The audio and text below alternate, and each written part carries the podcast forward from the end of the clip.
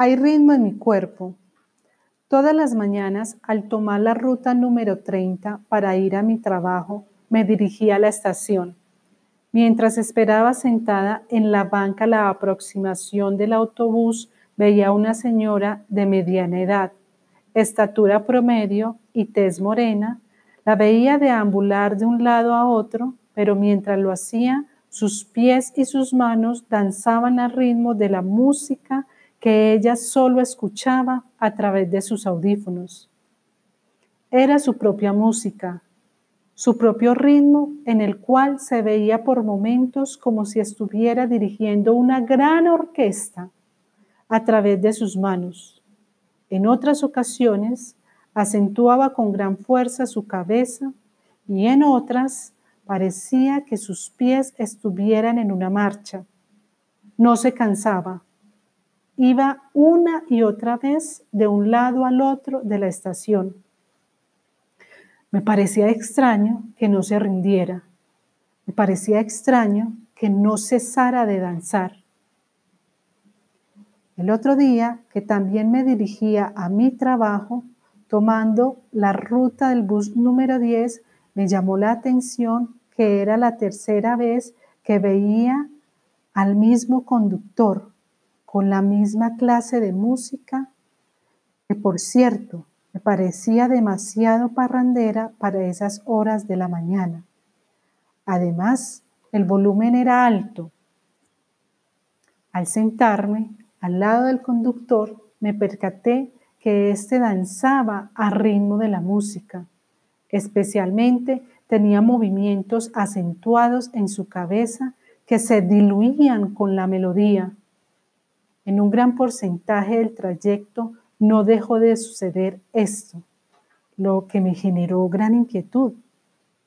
¿Cómo era posible que no le diera un descanso a su cuerpo? ¿O por qué no paraba la música? ¿Por qué en el rostro del conductor del bus número 10 no se veía fatiga? Por lo contrario, siempre trataba de estar sonriente, amigable. ¿Qué era lo que estaba sucediendo? ¿Era esta una situación solamente de expresión de alegría? Después de estos dos eventos, decidí que cuando me encontrara con la señora de la ruta del bus número 30 y con el conductor del bus número 10, estaría muy atenta a ellos, pues me parecía su comportamiento inusual. Inicié con la señora. Esperé llegar a la estación del autobús, sentarme en la banca y simplemente observarla.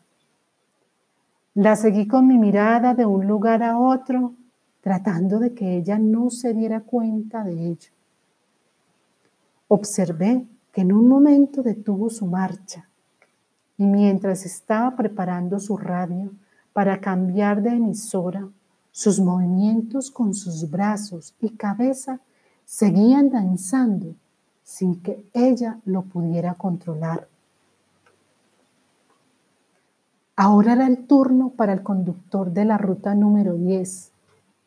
Como de costumbre, me senté en la silla en primera fila junto a él. Estaba la misma música y su cuerpo danzante Estuve atenta y por un momento cesó la música, pero no cesaron sus movimientos en sus manos, especialmente los de su cabeza. ¿Qué era lo que estaba sucediendo? ¿Qué había detrás de la danza? ¿Qué se ocultaba con la música?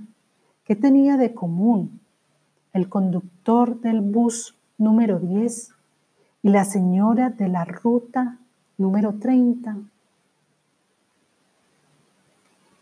Los trastornos del movimiento hacen parte de las enfermedades neurológicas que generan movimientos involuntarios de grupos musculares del cuerpo y pueden tener otros compromisos en la funcionalidad de las personas, en su autoestima y en su capacidad de aprendizaje. Pero existen personas como el conductor del bus número 10 y la señora de la ruta número 30 que todas las mañanas salen a trabajar. Y tú te levantas con ánimo para ir a tu trabajo